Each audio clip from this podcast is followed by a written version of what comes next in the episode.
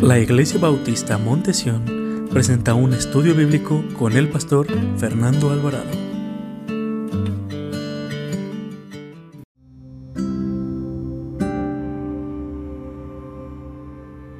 Consejos para superar la crisis en la nueva normalidad. Isaías capítulo 48, versículo 6. Si está en el libro de los Salmos, sigue después eh, Proverbios, luego sigue el libro de Eclesiastés, luego sigue Cantares, luego el libro de Isaías. 48, versículo 6. Isaías capítulo 48, versículo 6. Sígame con su vista quiero que ponga atención, hermano, lo que dice eh, el Señor acerca de esto que vamos a hablar en esta tarde. Dice el Señor, lo oíste y lo vistes todo, y no lo anunciéis a vosotros. Ahora pues, te he hecho oír cosas nuevas y ocultas que tú no sabías. Y el estudio se llama Consejos para superar la crisis en la nueva normalidad. Vamos a orar, hermanos. Padre Celestial, te damos gracias, Señor, por tu palabra, Señor. Y pedimos de tu bendición, pedimos de tu dirección. Háblanos, Señor, que estos consejos que vamos a recibir esta noche eh, nos ayuden, Padre, y para superar las diferentes crisis que estamos viviendo hoy en día en la sociedad y mundialmente, Señor. También en esta tarde pedimos por el hermano John Williams, Señor, por su cirugía del día de mañana, Señor. Lo ponemos en tus manos, ponemos eh, nuestros ruegos en ti, Señor.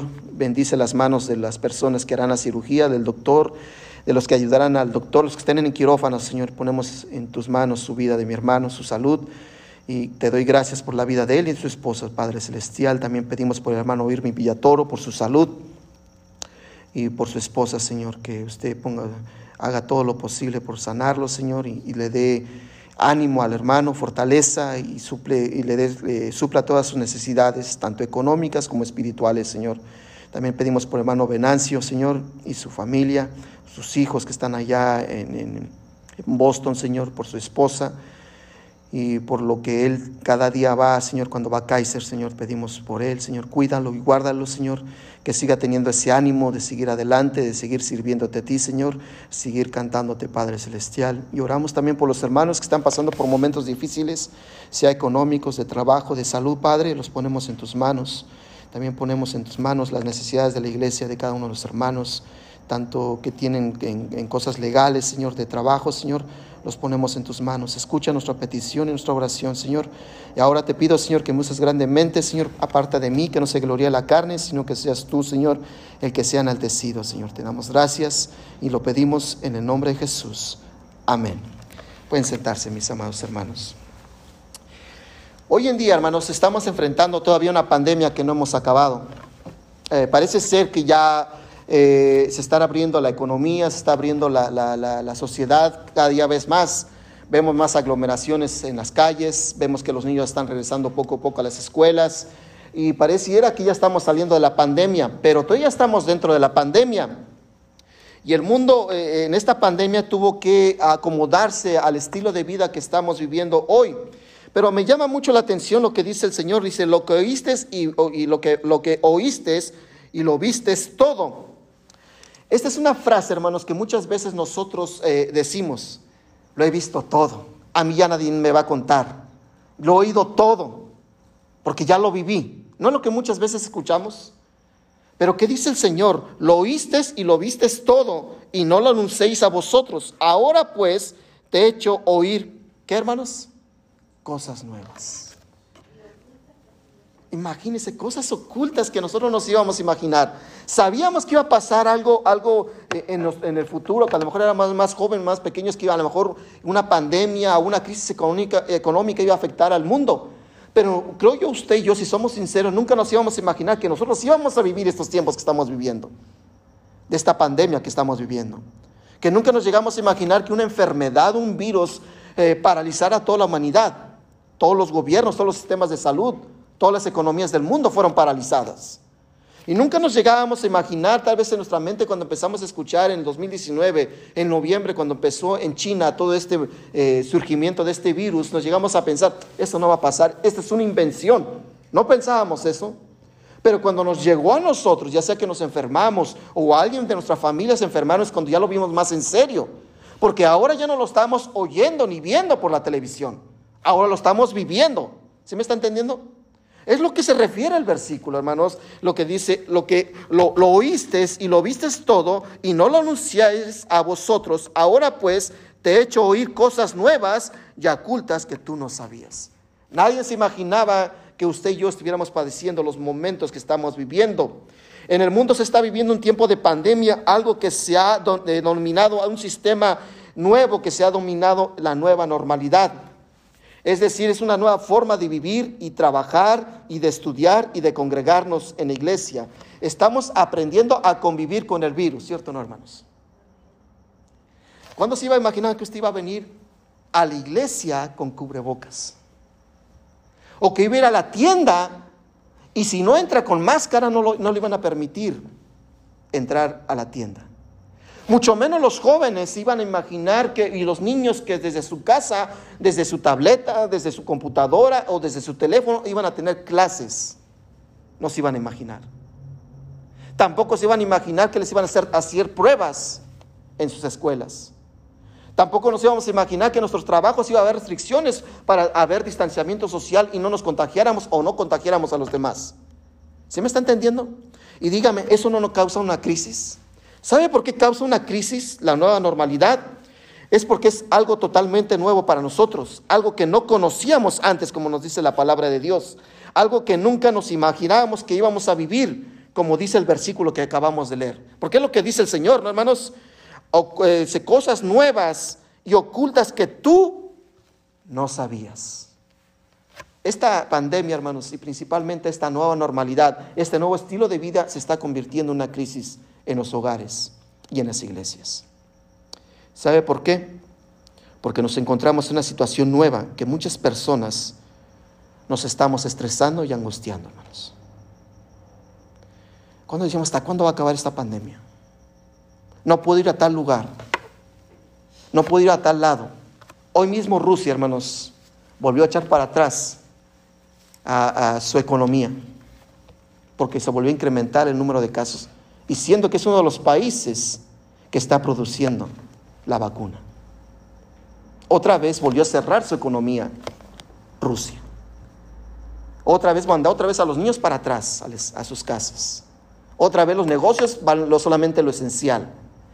Solamente lo esencial tienen que salir los rusos a partir de hoy. Y eso es lo que nos puede suceder aquí, hermanos. Porque muchos a lo mejor estamos planeando para el día de, acción de gracias, pero no sabemos si se alza el índice de contagios, ¿qué cree que va a pasar? Otra vez cerrar la economía, a, resguardarse en sus hogares, cerrar iglesias, cerrar trabajos y quédense en casa. Porque es una crisis, es una situación mundial lo que estamos viviendo. Esta nueva normalidad, hermanos, nos está paralizando, nos está angustiando y nos está estresando. Y es por eso que tenemos que aprender a superar esta crisis llamada nueva normalidad. Este día estudiaremos algunas palabras claves que nos van a ayudar a superar esta crisis que nos provoca eh, estrés y esta ansiedad, este nuevo estilo de vida. Son palabras que no pueden estar separadas, que se hacen, yo le he llamado una ecuación espiritual, porque nos va a ayudar y es muy efectiva, nos va a ayudar a superar la crisis llamada nueva normalidad. Son tres puntos lo que le voy a dar rápidamente y esos tres puntos le voy a dar dos palabras, pero van juntas, no van separadas, van juntas que nos van a ayudar a superar la crisis que estamos viviendo hoy en día. ¿Sabe cuáles son las dos primeras palabras que nos van a ayudar a, superar la nueva normalidad, el estrés, el estar angustiado y paralizados, hermanos? Estar con miedo. Las primeras dos palabras es fe y paciencia fe y paciencia. Tenemos fe, hermanos, que el Señor ya va a acabar pronto esta pandemia, hermanos. Pero debemos de tener paciencia. Si recuerda ese pasaje bíblico en el Evangelio de Mateo, cuando Jesús le dice a sus discípulos que pasen al otro lado, después de haber alimentado cinco mil personas, que le dice Jesús a sus discípulos, pasen al otro lado del río y yo los alcanzaré. Y dice que ya después de muy noche, dice la Biblia, que vinieron una gran tempestad y que los, los discípulos tuvieron miedo y dice que eh, vieron entre, entre la neblina del mar, vieron a alguien como si fuera un fantasma. Y en el que decían que eran como un fantasma, ¿quién era que estaba caminando sobre las aguas? Era Jesucristo. Hermanos, ¿Qué cree que pasó por la mente y el corazón de los discípulos cuando estaban en esa tormenta? Que ellos pensaban que iban a morir, que iban a morir ahogados por la tempestad tan grande, las olas tan grandes que estaba levantando en ese mar. ¿Qué, qué, usted quería que hiciera Jesús? Que corriera, ¿no? Si usted fuera en esa barca. ¿Por qué Jesús viene caminando? ¿Qué no está viendo que nos vamos a ahogar? ¿Qué no está viendo que se va a hundir la barca? Que somos 12 personas que nos podemos morir hoy. Pero sin embargo, ¿qué dice la Biblia, hermanos? Que Jesús que iba caminando sobre las aguas. ¿Sabe qué le estaba enseñando Cristo a sus discípulos? Que tuvieran fe en Él y que tuvieran paciencia. Jesús no fue corriendo hacia la barca, ¿verdad, hermanos? Él siguió caminando hacia donde estaban ellos. Debemos de tener fe y paciencia. Vaya conmigo a la carta a los Hebreos, capítulo 6. La carta a los Hebreos de los últimos libros de la Biblia. Hebreos capítulo 6, versículos, eh, Hebreos capítulo 6, versículo 11 y 12. Hebreos capítulo 6, versículo 11 y 12. Si usted está en Apocalipsis, llega hasta Apocalipsis, está Judas, luego sigue tercera de Juan, luego sigue segunda de Juan, luego sigue primera de Juan, luego sigue primera y segunda de Pedro, luego sigue Santiago, luego sigue Hebreos. Hebreos capítulo 6, versículo 11 y 12. Cuando lo encuentre, dígame un fuerte amén.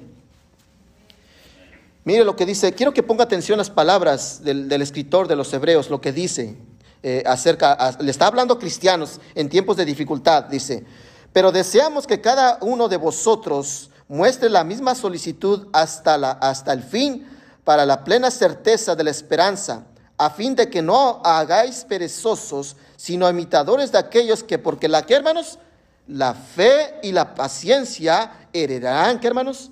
Las promesas de Dios. La clave espiritual para superar estos tiempos de la nueva normalidad que produce nuestra vida, hermanos, esta crisis que produce nuestra vida, es creer en las promesas de Dios y ser pacientes para esperar confiadamente que esas promesas se cumplirán en mi vida. ¿Sí me están entendiendo, hermanos? Debemos de tener fe. Podemos ver la situación puede estar muy difícil, pero debemos de tener fe. En el capítulo 12, versículo 2 del libro de la carta a los hebreos dice, puesto los ojos en quién, hermanos? Jesucristo. Es fe en Dios, fe en el Hijo de Dios. Poner nuestra fe en Cristo y saber que las promesas de Él se van a cumplir en su tiempo, no en mi tiempo, hermanos. ¿Se me entiende? Debemos de tener esperanza, porque Él va a cumplir sus promesas. Y mi fe no está en las circunstancias que estoy viviendo. Mi fe se llama Jesús. Hermanos, eh, como le hemos leído en los mensajes anteriores, Jesús se manifiesta en diferentes maneras y extraordinarias. Pero hermanos, debe pensar como la ilustración que le puse de Jesús cuando, caminando sobre las aguas. Jesús nunca va a venir a su tiempo, hermanos. Va a venir al tiempo de Él. Él va a venir caminando sobre las aguas porque Él tiene control. Él sabe lo que va a hacer. Y nosotros debemos ser pacientes que Él va a llegar a nuestra barca, hermanos. ¿Se me está entendiendo? Podemos sentir que nos estamos ahogando. ¿Ustedes creen que los discípulos cuando estaban en la barca no estaban estresados y angustiados y llenos de temor? Pero cuando vieron que caminaba Jesús sobre las aguas, no corrió Jesús. Él iba caminando. Él les estaba diciendo, tengan fe, den pasos de fe, tengan esperanza porque yo voy a donde están ustedes. Dice la Biblia que Pedro bajó, hermanos, pero ¿qué pasó con la fe de Pedro, hermanos? Se cayó. ¿Y qué le dijo el Señor? Hombre de poca fe. Nosotros debemos de poner nuestra fe en Jesús y que Él en su tiempo cumplirá, ¿qué hermanos? Sus promesas. Nuestra fe y nuestra paciencia es lo bueno que tenemos hoy en estos tiempos que estamos viviendo, hermanos.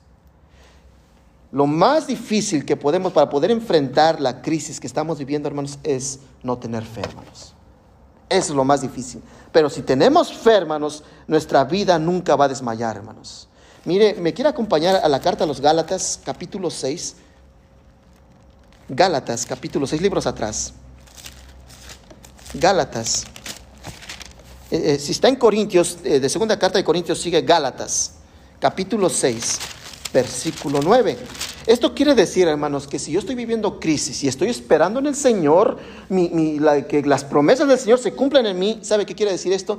Que yo debo hacer, seguir haciendo lo que Dios me ha pedido. A pesar en que yo vea que todo se está derrumbando, yo debo seguir lo que Cristo ha pedido, haciendo lo bueno. Mire lo que dice Gálatas capítulo 6, versículo 9. Dice, no nos cansemos pues de qué, hermanos? De hacer el bien, porque a su tiempo segaremos si no, ¿qué hermanos? Nos desmayamos. A pesar de que estemos viendo tiempos difíciles, crisis, mi fe está en Cristo de que Él viene caminando sobre las aguas y Él va a cumplir sus promesas a su tiempo. esto quiere decir, hermanos, que yo no me voy a quedar sin, de manos cruzados sin hacer nada. Yo tengo que hacer lo que agrada a Dios. ¿Sí me entiende? Es lo que dice el versículo, hermanos, ¿no? Que no desmayemos, no fatiguemos, no nos cansemos de hacer el bien porque en su tiempo segaremos, si no, ¿qué hermanos? Desmayamos. Y en tiempo de crisis, hermanos, no nos cansamos, hermanos, y no desmayamos. Y que dice Isaías 41:10, no temas ni desmayes, porque yo soy tu Dios. Te esfuerzo, siempre te ayudaré y siempre te sustentaré con la diestra de mi justicia. Es una promesa, hermanos. No debemos desmayar, sino que, ¿qué, hermanos? Tener fe y qué más? Y paciencia. Segundo lugar, ¿sabe qué es para poder enfrentar esta crisis de la nueva normalidad? ¿Sabe qué debemos de tener? Valentía y prudencia. Y aquí quiero ser bien enfático, hermanos. Ah, he escuchado lamentablemente a cristianos eh, que tienen valentía, hermanos, pero no tienen prudencia. Yo te se lo voy a explicar. ¿Cómo es eso? ¿A poco la valentía y la prudencia van a agarrarse de la mano? Y se lo voy a demostrar que sí, hermanos, con un personaje bíblico. En un solo versículo, un personaje bíblico nos va a demostrar que era valiente, pero también era prudente. Hoy en día, hermanos, vemos cristianos, hermanos, que dicen, ¿por qué te lavas las manos? ¿Por qué te pones cubrebocas? ¿Por qué quieres andar en distanciamiento social? ¿Qué tienes miedo? Hermanos, la valentía, hermanos, no, eh, eh, eh, es que saber mis miedos, ¿sí me entienden? Pero sé cómo enfrentarlos. Recuerden ese pasaje bíblico en Mateo capítulo 4, versículo 9, cuando Jesús es llevado por el Espíritu, después de que fue bautizado por Juan el Bautista, que fue llevado por el Espíritu al desierto. ¿Y quién fue el que lo tentó, hermanos? Satanás, dice la Biblia, ¿no, hermanos? Que dice que lo tentó con el, con el, hambre, lo tentó que lo adorara. ¿Sí se recuerda eso, hermanos? Y, pero también recuerda que lo llevó al pináculo de dónde? Del templo, ¿no? ¿Y qué le dijo, eh, le dijo Satanás a Cristo? Que se arrojara, ¿no? Si te arrojares, dice, Dios enviará a, tus, sus ángeles y no aparecerás si eres el Hijo de Dios. ¿Sabe, hermanos, que cuando no somos imprudentes estamos tentando a Dios, hermanos? Cuando decimos, a mí no me va a pasar nada y no me va a contagiar y yo no voy a cumplir ningún reglamento. ¿Sí me entiende? Estamos tentando a Dios, hermanos. Porque Jesús, ¿qué fue lo que hizo, hermanos? ¿Usted cree que Jesús no era valiente, hermanos? Dice que estuvo en el pináculo del templo y que vio todos los reinos, dice la Biblia, ¿no, hermanos? Y dice Satanás, arrójate. Y se arrojó Cristo, hermanos. ¿Y qué dijo Cristo? No tentarás al Señor tu Dios. ¿Se me está entendiendo, hermanos? La valentía va con la prudencia. Mire, acompáñeme al Antiguo Testamento. Yo te les voy a hablar de un joven valiente. Ya se imaginarán quién, ¿verdad, hermanos? Libro de Samuel, primer libro de Samuel, capítulo 18. Primer libro de Samuel, capítulo 18. Primer libro de Samuel, capítulo 18, versículo 5. Mire cómo describe la Biblia a un joven llamado David, a un guerrero, un hombre que era valiente, valeroso, que no tenía miedos, que enfrentó a gigantes en su vida. ¿Están ahí? Mire lo que dice el Señor en su palabra. Y salía David a donde quiera que Saúl le enviaba. Y se portaba, ¿cómo se portaba David, hermanos? Prudentemente y puso Saúl sobre gente de guerra y era acepto a los ojos de todo el pueblo y a los ojos de los siervos de quién? De Saúl. Saúl, hermanos, era el rey de Israel. ¿Y dónde dice que puso a David? Sobre su ejército. Se imagina, David era un hombre valiente, porque nos dice la Biblia, no hermanos, que era un hombre valiente que no, no, no, no tenía temor. Él enfrentaba sus temores, pero él sabía cómo enfrentar sus temores. ¿Sí me entiende? David, hermanos, lo pusieron ahí, hermanos. ¿Usted cree que Saúl se le hubiera ocurrido poner a David si fuera una persona temeraria? Una persona, yo soy valiente y no me importa lo que puede pasar, yo soy así y así es mi carácter. Al fin me voy a morir. Es una persona temeraria, pero eso no es una actitud de un cristiano. ¿Sí me está entendiendo? Eso no debe ser una actitud de un cristiano. ¿Qué dice la Biblia? Que David era valiente, pero prudente. Imagínense, David tenía cargo al ejército de Israel. Pero ¿qué dice cómo eran sus actos? Eran prudentes. Nadie podía negar que David era un hombre valiente, era un guerrero. Pero eso no significaba que él actuara de una manera imprudente. Esto nos demuestra que la valentía y la prudencia son dos virtudes que no se pueden separar de sí mismas. ¿Sí me está entendiendo? Muchas veces creemos que el ser valiente, hermanos, es, es alguien que no tiene miedo a nada, que no la temoriza nada, que es una persona de riesgos, pero la verdad, una persona valiente es alguien que conoce sus riesgos y también conoce sus miedos. ¿Usted sabe enfrentar a sus miedos, hermanos? Es una persona valiente, hermanos. Saber enfrentar tus miedos. Pero ¿qué actitud los vas a enfrentar? Con prudencia, hermanos. Yo sé que no, no, no puedo ir a tal lado, no puedo estar en lugares aglomerados. Puedo ir. Tengo miedo en contagiarme, pero debo ser, ¿qué hermanos? Prudente. Debo de cuidarme. Ah, si las demás personas no se separan, si las demás personas no tienen cuidado, yo voy a ser prudente de cuidar mi salud y cuidar la de mi familia. ¿Sí me entiende? Eso es ser prudente. El, el, que si no puedo ir a tal lado, no puedo reunirme en tal lado, no puedo hacer esto, eh, yo sé que puedo ir, pero tengo miedo. Tengo que salir a trabajar y yo sé dónde voy a trabajar, va a haber mucha aglomeración de gente, pero tengo que salir a trabajar.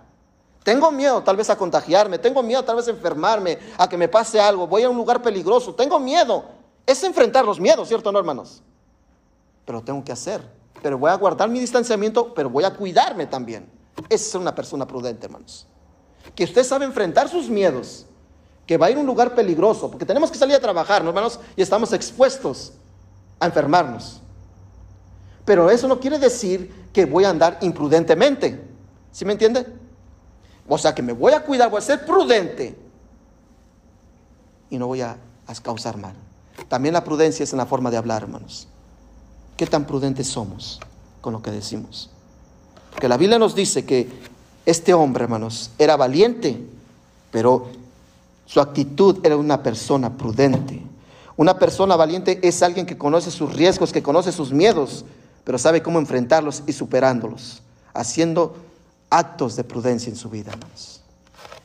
¿Se ha conocido, a lo mejor usted misma ha conocido a esta persona, nunca habla mal de los demás? Porque es una persona que prudente.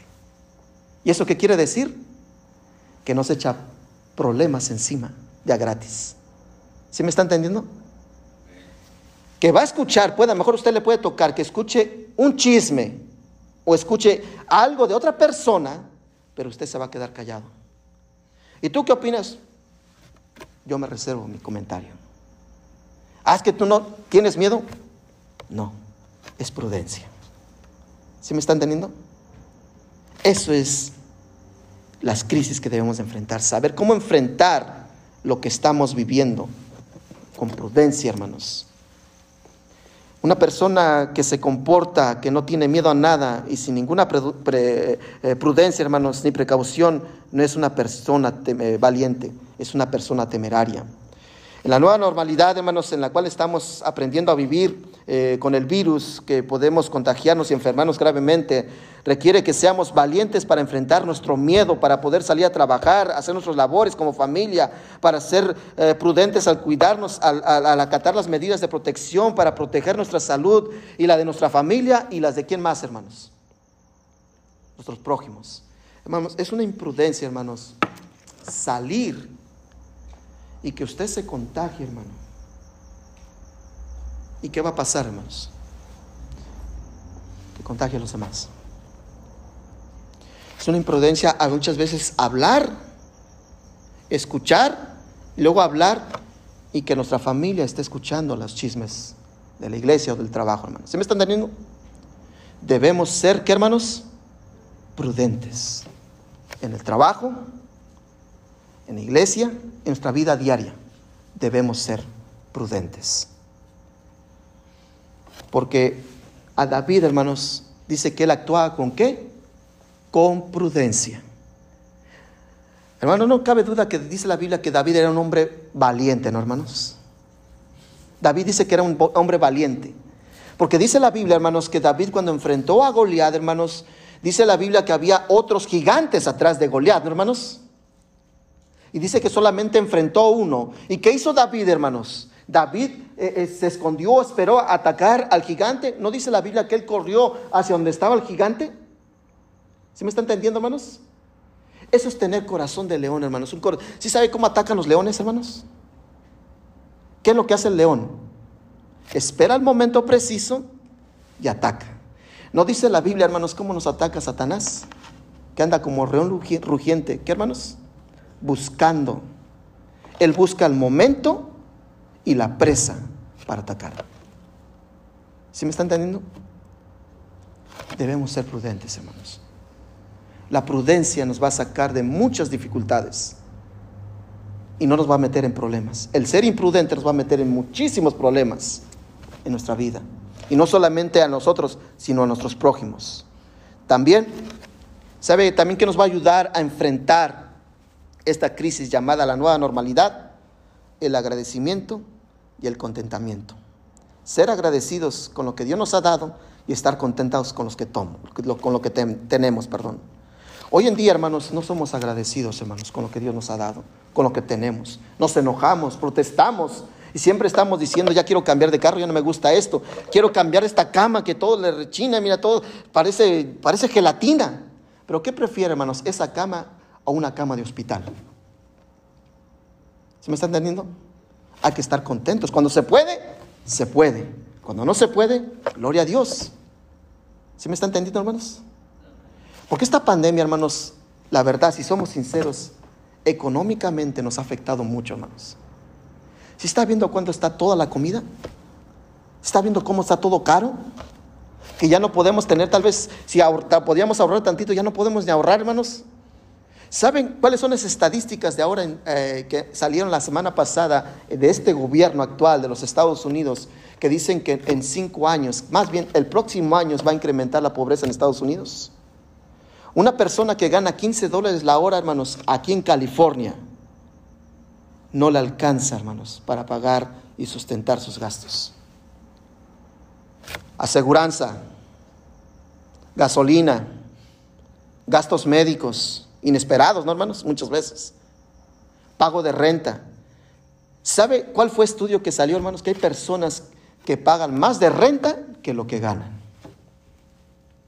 O sea que va a haber más pobrezas, más pobreza en los Estados Unidos. Y no se diga en nuestros países, hermanos. Entonces, cuando se puede, gloria a Dios. Cuando no se puede, ¿qué hermanos? ¿Sabe que la Biblia nos enseña eso, hermanos? Que debemos estar contentos en todo tiempo.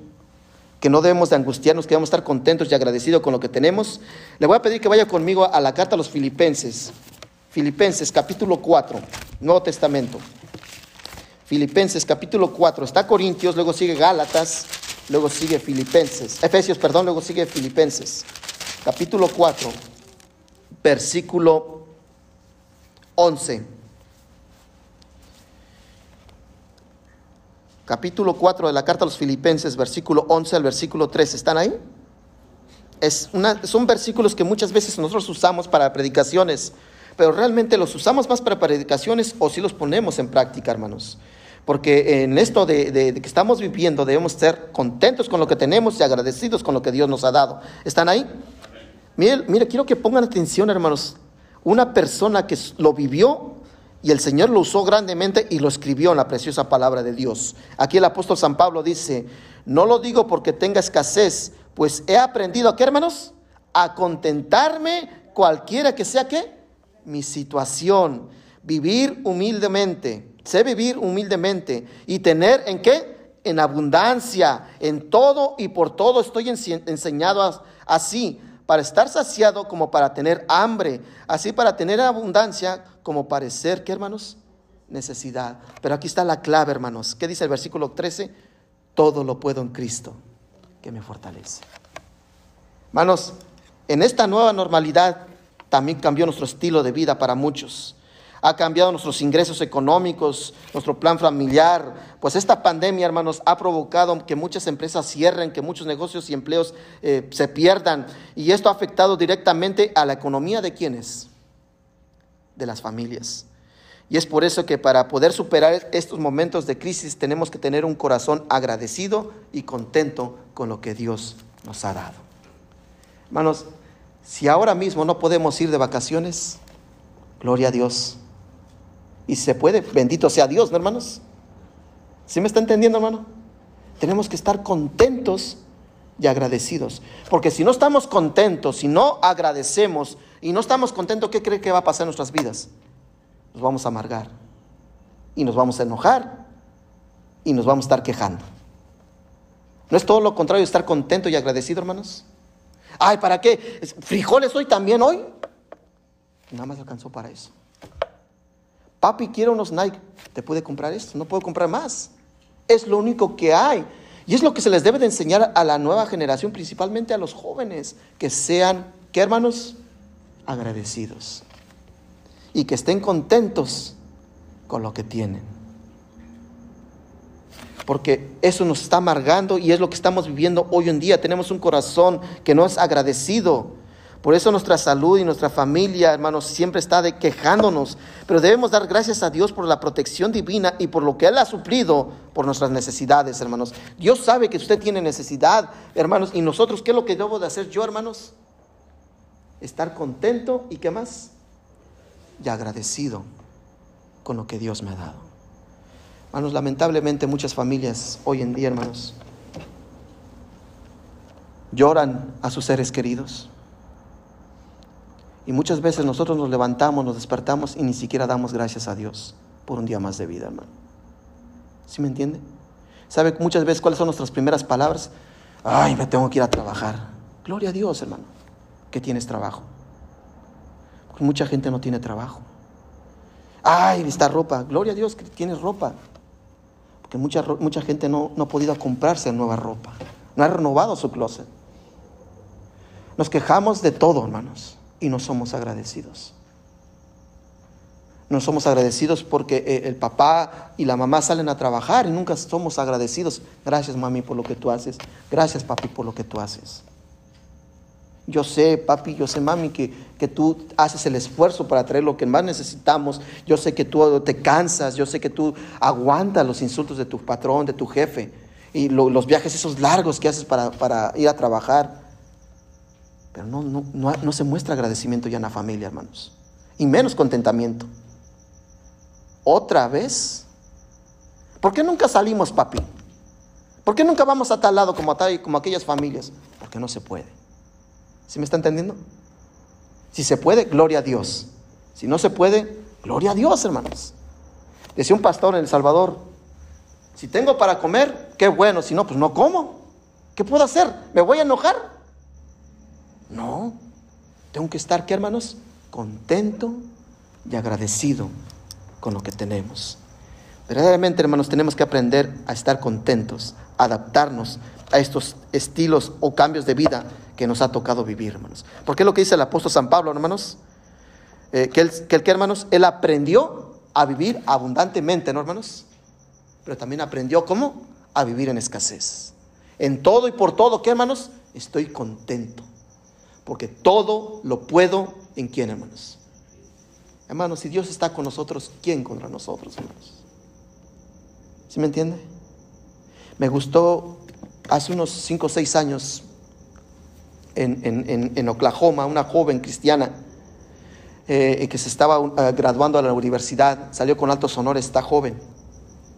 Y ella sabía, la, escuela sabía que esta joven eh, tenía muy fundados fundamentos bíblicos, que llamaba a Dios y que ella trataba de ser eh, esa luz en esa escuela y trataba de infiltrar su fe, les hablaba a sus amigos, a sus compañeros de, de, escuela, aún sus maestros les hablaba de Cristo.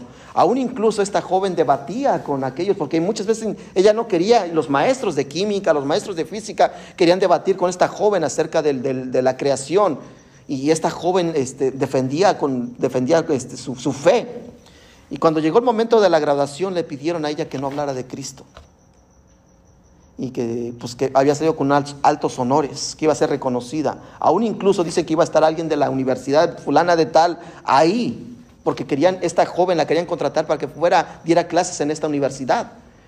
Y dice esta joven, prefiero, prefiero sentarme a negar a Jesús. Porque todo lo puedo en Cristo. Todo lo que soy y he tenido ha sido por causa de Jesús. Y no lo voy a negar. He aprendido a las burlas. He aprendido a los desprecios. He aprendido a que atacan mi fe. Pero todo lo puedo en Cristo que me fortalece. ¿Y sabe qué pasó? Que esa joven dio un extraordinario mensaje en ese fin de año. Hermanos, dice la Biblia que debemos aprender y agradecer y estar contentos con lo que tenemos. Por eso el apóstol San Pablo dice, he aprendido a vivir en escasez y en, abundancia. Hermano, quiero hacer una pregunta. ¿No hemos aprendido por medio de esta pandemia, hermanos? ¿Cuántos de nosotros no nos quitaron horas de trabajo, hermanos? Vivimos el bajar la influencia de iglesia, hermanos. Cerradas, iglesias cerradas, lugares cerrados. No nos enojábamos que no podíamos ir al mall. No nos enojábamos que no podíamos ir a tal lugar, pero nos tuvimos que acoplar a cómo? Al estilo de vida. Si no puedo ir a tal lugar, gloria a Dios. Dios sabe por qué. Si no me puedo reunir en tal lugar, gloria a Dios, Dios sabe por qué. Pero dice la Biblia que debemos estar agradecidos y contentos. Y esta actitud se debe de manifestar cada día en nuestra vida, hermanos. Y quiero terminar con este pasaje bíblico, hermanos. Y me gustaría que usted se lo memorizara. Vaya conmigo al Salmo, al Salmo 118. Salmo 118, versículo 24. Es una verdad bíblica, hermanos, que muchas veces olvidamos. Cada día debemos de agradecer al Señor y debemos estar contentos por lo que Él ha hecho en nuestra vida. Muchas familias, muchas personas el día de mañana no despertarán, hermanos. Pero si Dios nos da la voluntad, da su, en su voluntad, que nosotros despiertemos, ¿qué es lo que debemos hacer primero? Gracias, Señor. Gloria a Dios. Mire lo que dice el Salmo 118, versículo 24, que es el que ocupamos mucho para cuando tenemos nuestras reuniones de acción de gracias, hermanos. ¿Están ahí? Mire lo que dice el Salmo 118, versículo 24. Dice el Señor en su palabra, este día, ¿qué hizo, hermanos? Este día que hizo, ¿quién lo hizo, hermanos? Nos gozaremos y qué? Y alegraremos en quién? en Él, hermanos. Nuestra actitud se debe manifestar cada día, porque hoy, este día, ¿quién lo hizo, hermanos? Lo hizo Jehová. Y dice que la Biblia en Génesis capítulo 1, que todo lo que hace Él, ¿qué es hermanos? Bueno. Es bueno. ¿No dice que el primer día se paró, ¿qué, hermanos? Hizo la luz. Dice lo que dice la Biblia, ¿no, hermanos? En Génesis capítulo 1. Vayamos a Génesis capítulo 1, hermanos. Y ya, hermanos, con esto cierro así, hermanos. Génesis capítulo 1, versículo 1. Génesis capítulo 1, versículo 1. Miren lo que dice, vamos a leer hasta el versículo hasta el versículo 5. Dice, en el principio creó Dios los cielos y la tierra, y la tierra estaba desordenada, desordenada y vacía y las tinieblas estaban sobre la faz del abismo, y el Espíritu de Dios se movía sobre la faz de, la, de las aguas. Y dijo, y, dijo Dios, sea la luz, y fue la luz, y vio Dios que la luz era, ¿qué hermanos? Buena, y separó Dios la luz de las tinieblas. Y llamó Dios a la luz día, y las tinieblas, ¿qué hermanos? Llamó noche. Y fue la tarde y la mañana, ¿qué hermanos? Un día. ¿Quién hizo los días, hermanos? Y dice la Biblia que hizo la luz y ¿qué dijo el Señor? Es bueno. Todo lo que hace Dios, ¿qué hermanos? Es bueno. ¿Y qué tengo que hacer yo? Gracias Dios por un día más de vida. Entonces, hermanos, ¿qué tengo que hacer yo para poder enfrentar la crisis que estoy viviendo hoy en día? Tener fe en las promesas de Dios y qué más? Y paciencia. Paciencia que se van a cumplir esas promesas en mi vida. En segundo lugar, eh, vimos que debemos de tener valentía y prudencia. Valentía a que yo conozco mis temores pero sé cómo enfrentar mis temores y ser prudente. Y en tercer lugar, hermanos, tenemos que ser agradecidos y qué más? Y contentos con lo que tenemos. Estos seis puntos, hermanos, que vimos hoy son los que nos van a ayudar a poder superar las crisis y lo que vamos a enfrentar cada día. Y con este cierro un serie de mensajes, hermanos, hablando acerca de la familia. La semana que viene, hermanos, empiezo, si a usted le gusta la escatología, la segunda venida de Cristo, le gusta los eventos finales, lo que significa la mujer que, aparece con que el dragón la quiere atacar, la mujer escarlata, la, mujer con, con esa diadema de estrellas, eh, todo eso lo vamos a ver prontamente, vamos a ver qué significado, porque tenemos que ir al, Nuevo Testamento, al Antiguo Testamento, Testamento para entender el simbolismo del Apocalipsis. Y vamos a tener que ir al libro de Daniel y al libro de Ezequiel para entender más a profundidad las profecías del libro de Apocalipsis. Yo le animo a que venga y si le gusta apuntar, apunte hermanos porque va a ser más enseñanza y poco aplicación, pero va a ser más enseñanza. Vamos a estar estudiando los diferentes eh, sellos, lo que significa el, quinto sello, el anticristo, en dónde aparece el anticristo, cómo va a aparecer la aparición del anticristo, qué es lo que tiene que suceder antes de la aparición del anticristo, qué es lo que dice la Biblia acerca del rapto de la iglesia, qué es el rapto, qué es los, cien, los mil años del gobierno de Cristo en este mundo. Y, cuando Satanás será enviado conjuntamente con sus ángeles y el falso profeta, ¿a dónde hermanos? Al lago de fuego. Yo le animo que venga y, si le gusta apuntar, le gusta, eh, venga hermanos y haga sus apuntes. Eh, los esperamos y también el día domingo los esperamos aquí en la iglesia, hermanos, con predicación. Como ven, es diferente al del día domingo. Hoy es más estudio bíblico, pero el día domingo es más exposición de la palabra de Dios. Vamos a orar, hermanos. Padre Celestial, te damos gracias, Señor, y pedimos en esta noche que tú bendigas a cada uno de nosotros. Señor, en esta noche queremos orar, Señor, porque estamos padeciendo diferentes crisis emocionales, Tal vez estamos estresados por la situación económica que estamos viviendo y nos estamos estresando y angustiando, Señor, por tal vez una enfermedad o, nos ha venido una enfermedad o un pariente de nosotros está enfermo y eso nos trae estrés, Señor. Y, nos tenemos y estamos viviendo esta nueva normalidad donde nos está limitando a hacer muchas cosas, Señor, a salir, a, a no tener esa libertad como la teníamos antes, antes de que entráramos en esta pandemia, Señor. Y nos estamos frustrando y angustiando, Señor y hay crisis en nuestros hogares. Tal vez tenemos una mala actitud, Señor, siempre estamos de malas, preocupados y nos estamos enfermando, porque es lo que nos está llevando la ansiedad y la angustia, Señor. Muchas veces no es tanto el virus lo que nos está enfermando, son las preocupaciones, Señor, lo que nos está enfermando. Por, por, por esta noche, Señor, debemos de tener fe y paciencia. Fe en tus promesas y paciencia que en su tiempo se cumplirán esas promesas en nuestras vidas, Señor. Pero también debemos ser valientes, Padre Celestial, y prudentes. David era un hombre valiente que sabía enfrentar sus temores, pero los enfrentaba con prudencia. Él era un hombre prudente, Señor, en sus acciones. También nosotros debemos de saber cómo enfrentar nuestras nuestras guerras, nuestras batallas cada día, Señor, con valentía, pero también con prudencia, Señor. Nosotros conocemos nuestros temores, el temor tal vez al perder nuestros trabajos, el perder, el saber que a lo mejor nos podemos enfermar. Nosotros sabemos nuestros miedos, Señor, pero debemos ser prudentes y confiar en ti, Señor. También, Padre, ser agradecidos y contentos con lo que tenemos. Agradecidos con la familia que tenemos, Señor, con la, la casa, el trabajo, con lo que tú nos has dado, debemos estar contentos, Señor. Si se puede, hacer algo más, gloria a Dios. Y si no se puede, también debemos estar contentos, como dijo el apóstol San Pablo. Esta pandemia debemos de aprender a vivir y a convivir en escasez, pero también en abundancia, Señor. Y no debemos de frustrar ni angustiar, porque todo lo podemos en Cristo que nos fortalece. Señor, cada día que tú haces, debemos estar contentos y agradecidos por lo que tú nos das. Gracias, Señor, por este día que tú hiciste y si tú nos permites el día de mañana ser agradecidos también, Señor, por un día más de vida que tú nos permites estar, Señor, en este, este mundo, Padre. También pido por aquellos, Señor, que a lo mejor no está viendo por las redes sociales y no ha puesto su confianza y su esperanza en Jesús. Y ahora mismo está teniendo crisis en su, en su familia, peleas, contiendas, distensiones. Y tal vez ese, esa pelea con los hijos, de que a lo mejor los hijos quieren más y no pueden salir, quieren de vacaciones y no pueden, y, no están, y, y, tienen una crisis en sus vidas, Señor.